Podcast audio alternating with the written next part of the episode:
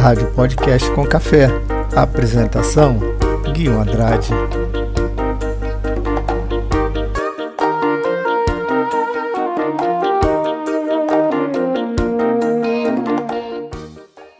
Olá pessoal, tudo bem? Aqui Guilherme Andrade, Podcast com Café. Hoje, domingo 9 de maio de 2021.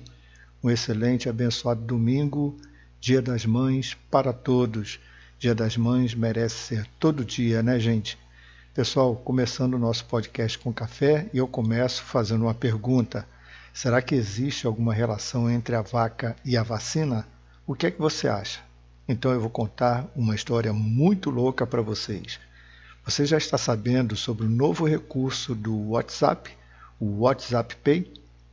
E para finalizar o podcast de hoje, eu vou contar um pouquinho sobre a música clássica e Heitor Villa-Lobos, ok? Começando o podcast com café.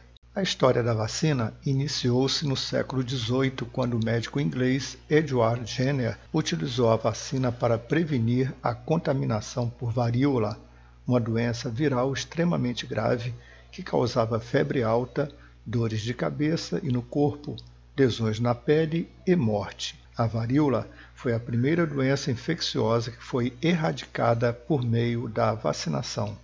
Jenner nasceu em maio de 1749 na Inglaterra e dedicou cerca de 20 anos de sua vida aos estudos sobre varíola. Em 1796, realizou uma experiência que permitiu a descoberta da vacina e em 1798 divulgou seu trabalho, um inquérito sobre as causas e os efeitos da vacina da varíola, mudando a partir daí completamente a ideia de prevenção contra doenças. Ele observou pessoas que se contaminaram ao ordenharem vacas por uma doença de gado e chegou à conclusão de que essas pessoas tornavam-se imunes à varíola.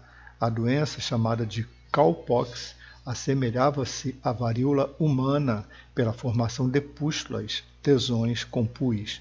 Diante dessa observação, em 1796, Jenner inoculou o pus presente em uma lesão de uma ordenhadora chamada Sarah Neumes, que possuía a doença cowpox, em um garoto de 8 anos de idade chamado James Phipps.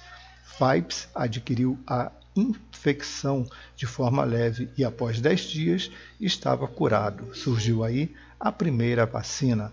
O médico continuou sua experiência, repetindo o processo em mais pessoas.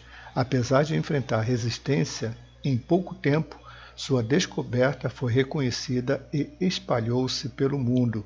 Em 1799, foi criado o primeiro Instituto Vacínico em Londres e, em 1800, a Marinha Britânica começou a adotar a vacinação. A vacina chegou no Brasil em 1804 trazido pelo Marquês de Barbacena. Uma curiosidade: o termo vacina tem origem do latim e significa de vaca, uma referência à forma como a vacina foi criada.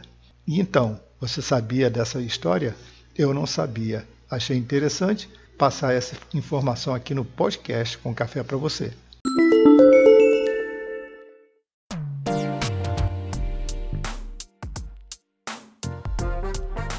Você está na sintonia do podcast com café, a sua companhia na internet. Vamos falar um pouquinho de tecnologia. WhatsApp Pay, como vai funcionar o sistema de pagamentos pelo aplicativo. Na última terça-feira, dia 4, o WhatsApp anunciou um novo recurso. A partir de agora, será possível transferir dinheiro para outras pessoas dentro do aplicativo sem pagar taxas. O recurso não é exatamente uma novidade. Em junho de 2020, o WhatsApp fez um anúncio sobre a funcionalidade. Na época, já estava definido que a Cielo seria a responsável pelo processamento das operações e clientes de instituições como Banco do Brasil, Nubank e Sicredi já estariam habilitados. Contudo, o Banco Central e o CAD, Conselho Administrativo de Defesa Econômica, bloquearam a implementação do novo serviço, sob a justificativa de que seria preciso fazer análises sobre o seu funcionamento. Em março, o WhatsApp Pay foi liberado. Como funciona?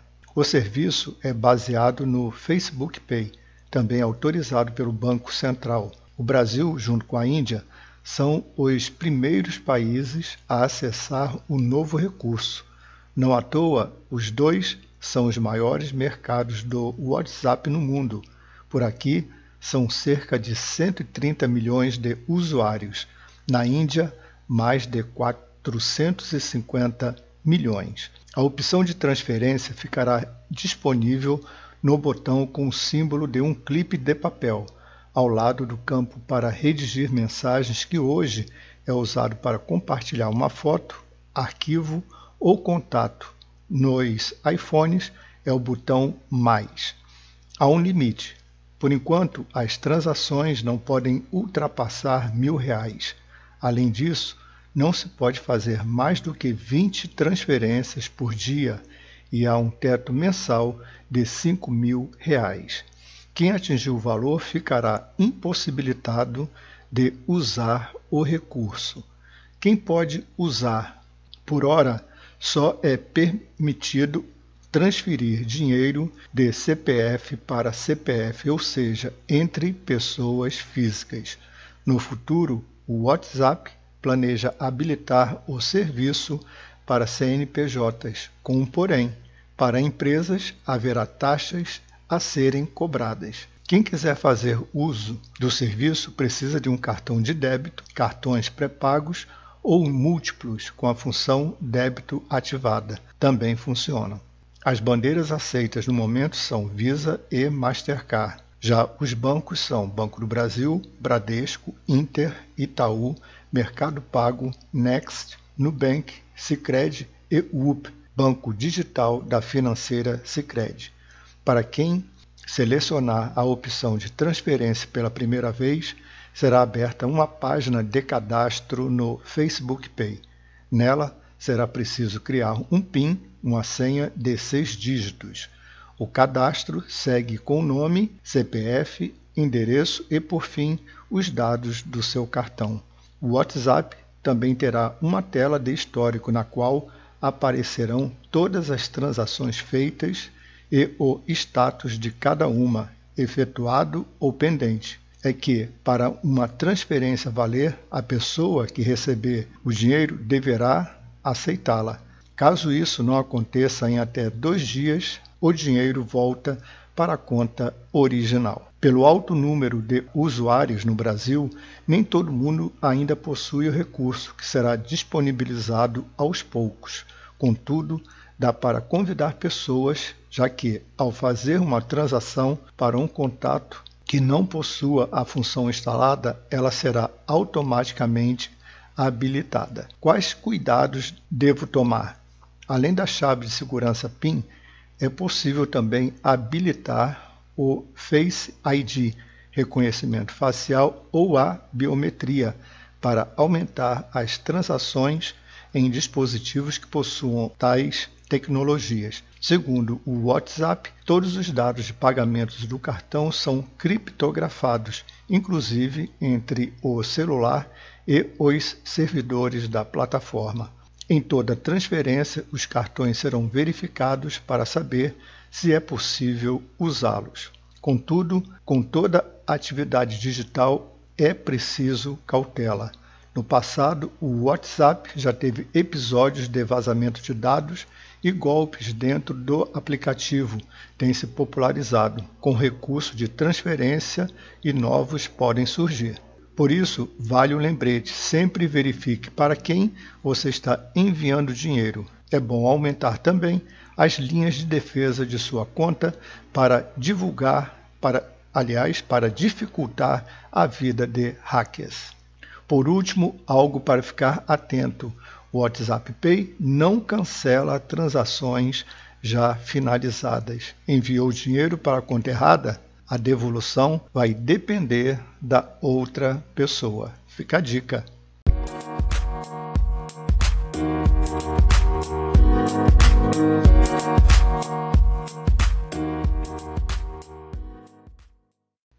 Todos nós sabemos sobre a riqueza de estilos que é a música popular brasileira. Infelizmente, muitos e excelentes músicos e compositores continuam vivendo anônimos e sem a projeção que merecem ter, apesar da qualidade musical. No entanto, alguns estilos musicais vivem no ostracismo e pouco difundida na sociedade brasileira. Eu vou falar um pouquinho sobre a música clássica. Eu vou falar de Heitor Villa-Lobos. Heitor Villa-Lobos nasceu no Rio de Janeiro em 5 de março de 1887 e faleceu em 17 de novembro de 1959. Foi um compositor, maestro, violoncelista, pianista e violonista brasileiro, descrito como a figura criativa mais significativa do século XX na música clássica brasileira e tornando-se o compositor sul-americano mais conhecido de todos os tempos. Escreveu numerosas obras orquestrais, de câmara, instrumentais e vocais, totalizando mais de duas mil obras até sua morte em 1959. Destaca-se por ter sido o principal responsável pela descoberta de uma linguagem peculiarmente brasileira em música, sendo considerado o maior expoente da música do modernismo no Brasil, compondo obras que contêm nuances das culturas regionais brasileiras com os elementos das canções populares e indígenas.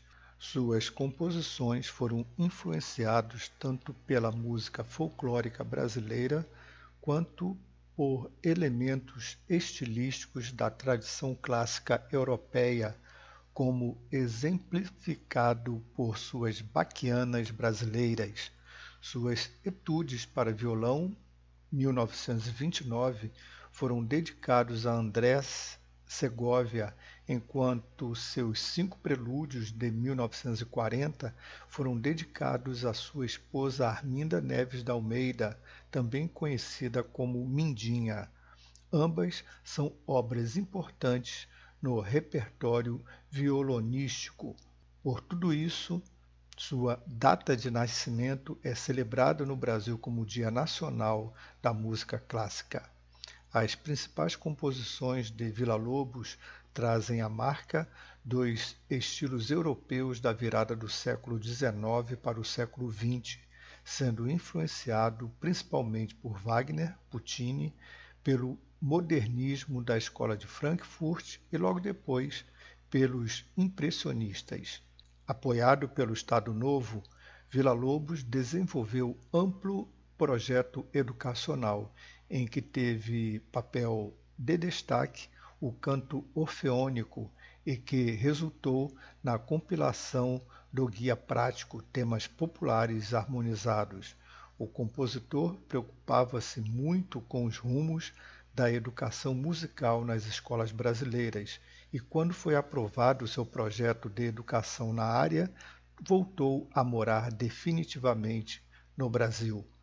Não obstante as severas críticas, Villa-Lobos alcançou grande reconhecimento em nível nacional e internacional. Entre os títulos mais importantes que recebeu está o de doutor honoris causa pela Universidade de Nova York e o de fundador e primeiro presidente da Academia Brasileira de Música. O maestro foi retratado nos filmes Baquianas Brasileiras, Meu Nome é Vila Lobos, em 1979, O Mandarim, em 1995 e Vila Lobos, Uma Vida de Paixão, em 2000 além de aparecer pessoalmente no filme da Disney Alô Amigos, em 1940, ao lado do próprio Walt Disney. Em 1986, Heitor Villa-Lobos teve sua efígie impressa nas notas de 500 cruzados além de ser homenageado até os dias atuais em diversas cidades brasileiras, dando nome a ruas, praças e parques, como no caso do Parque Vila Lobos, em São Paulo. Bem, falamos de Heitor Vila Lobos e eu proponho agora escutarmos a Baquiana número 5.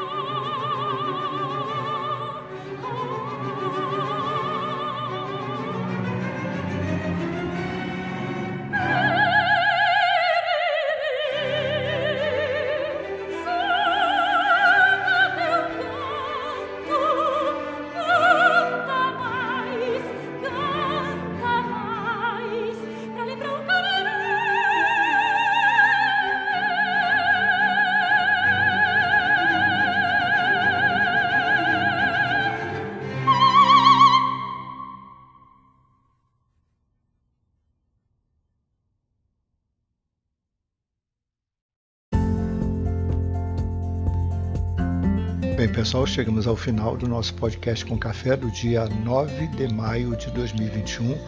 Muito obrigado pela sua companhia, muito obrigado pela sua atenção e por estar acompanhando aqui a programação do podcast com café. Um excelente domingo para você, um excelente domingo, Dia das Mães, e espero contar com vocês no próximo domingo. Divulgue o podcast com café para os seus amigos. Muito obrigado, um grande abraço, tchau, tchau.